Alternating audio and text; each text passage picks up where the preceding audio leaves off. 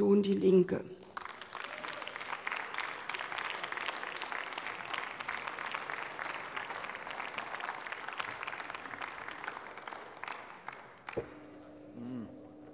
Frau Präsidentin, meine Damen und Herren! Was die Bundesregierung in Bezug auf Zypern angerichtet hat, ist eine politische, nicht nur eine finanzpolitische, sondern eine allgemeinpolitische Katastrophe. Sie haben, Sie haben das Vertrauen der Europäerinnen und Europäer, auch der Deutschen, hinsichtlich der Sparguthaben schwer zerstört. Das Problem besteht darin, dass ja einschließlich Bundesfinanzminister Schäuble eine Tagung stattgefunden hat, wo das en Detail abgesprochen war, nämlich dass alle Kleinsparerinnen und Kleinsparer 6,75 Prozent zu bezahlen hätten und die etwas größeren Sparerinnen und Sparer 9,9 Prozent. Wie bitte?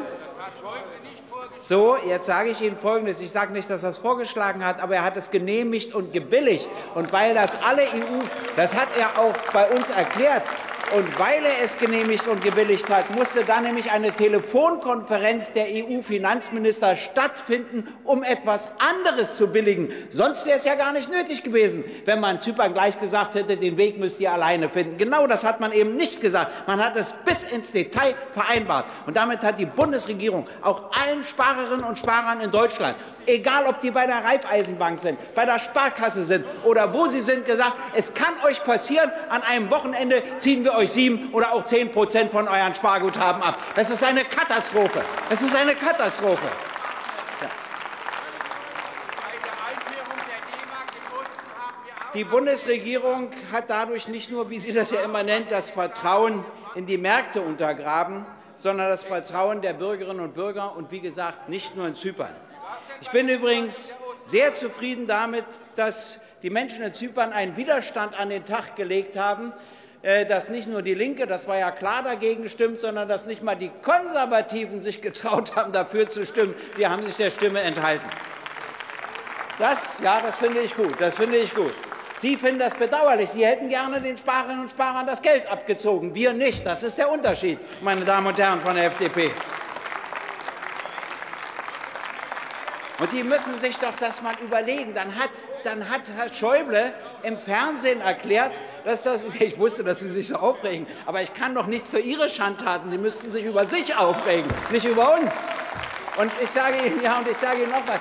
Dann, dann setzt sich Herr Schäuble ins Fernsehen und sagt, ja, wir mussten das ja am Wochenende machen, damit man vorher nichts weiß. Was sagt er denn damit? Damit sagt er den Sparern und Sparern, wenn es kommt, kommt es für euch völlig überraschend. Ihr werdet es vorher nicht erfahren, damit niemand was abhebt. Was soll denn jetzt die Schlussfolgerung für die Sparerinnen und Sparer sein? Sie werden sich sehr genau überlegen, wo sie ihr Geld künftig anlegen. Das Vertrauen in die Banken war schon verspielt, jetzt ist auch das Vertrauen in die Politik verspielt. Und sie sind mit diesem Ansinnen gescheitert.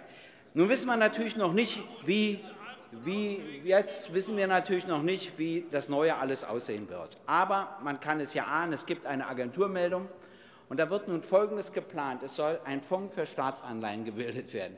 Diesen Fonds sollen die Kirchen, die Pensionskassen und noch andere Organisationen bezahlen. Das heißt, es sollen Schulden gemacht werden, um Schulden zu begleichen, wenn ich das richtig verstehe.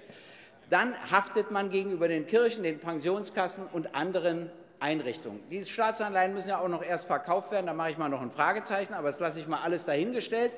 Und dann sollen Sparguthaben von über 100.000 Euro, so heißt es jetzt, nicht mehr die ganz kleinen Sparerinnen und Sparer, sondern die etwas größeren Sparerinnen und Sparer zur Kasse gebeten werden. Ich frage Sie mal, wie wollen Sie das eigentlich juristisch erklären? Man schließt doch einen Vertrag mit der Bank. In dem Vertrag steht drin, dass die mein Geld gut aufbewahren, dass ich sogar ein bisschen Zinsen bekomme und nun erfahren Sie übers Wochenende Pustekuchen, du kriegst nichts, wir ziehen dir mal 10 Prozent ab von deinem Geld. Sagen Sie mal, das, das klingt ja nach Bananenrepublik, obwohl ich diese Art der Beleidigung Afrikas generell ablehne. Also ich muss wirklich sagen, das ist überhaupt nicht zu fassen, was auf dieser Strecke läuft. Und dann machen Sie ja wieder die Bedingung. Also ich will mal mich mit einer Bedingung auseinandersetzen. Die Häfen, die Telekommunikationseinrichtung muss Zypern verkaufen. Es gibt bloß ein Problem. Das sind Unternehmen, mit denen Zypern jährlich Geld macht. Die sind nicht etwa marode. Gar nichts, sondern damit machen die jährlich Geld. Und jetzt zwingen sie zum Verkauf, dann natürlich zu ganz billigen Preisen. Das ist ja klar, wenn man sie zwingt zu billigen Preisen und dann verlieren die jährlich ihre Einnahmen. Nein, wir müssten ganz andere Wege gehen. Ich sehe aber, dass meine Zeit gleich rum sind. Deshalb sage ich Ihnen aber so viel. Ja, wissen Sie was? Die Eigentümer der, erstens, wir müssten uns mal trauen, die beiden großen Banken in Insolvenz gehen zu lassen. Das ist das Erste. Das Zweite ist, wir müssten die Großaktionäre heranziehen. Das sind nämlich die Eigentümer der Banken. Wieso bleiben die immer geschont? Wieso retten wir überhaupt jede Bank? Nie die Steuerzahlerinnen und Steuerzahler, nie die Sparerinnen und Sparer.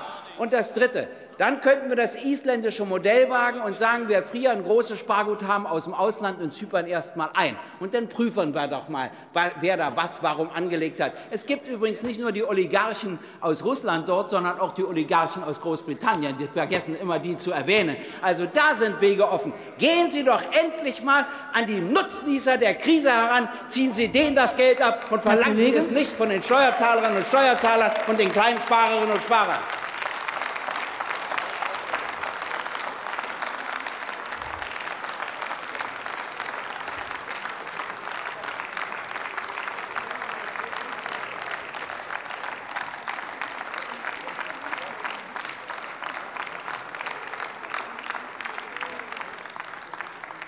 Peter Aumer hat jetzt das Wort.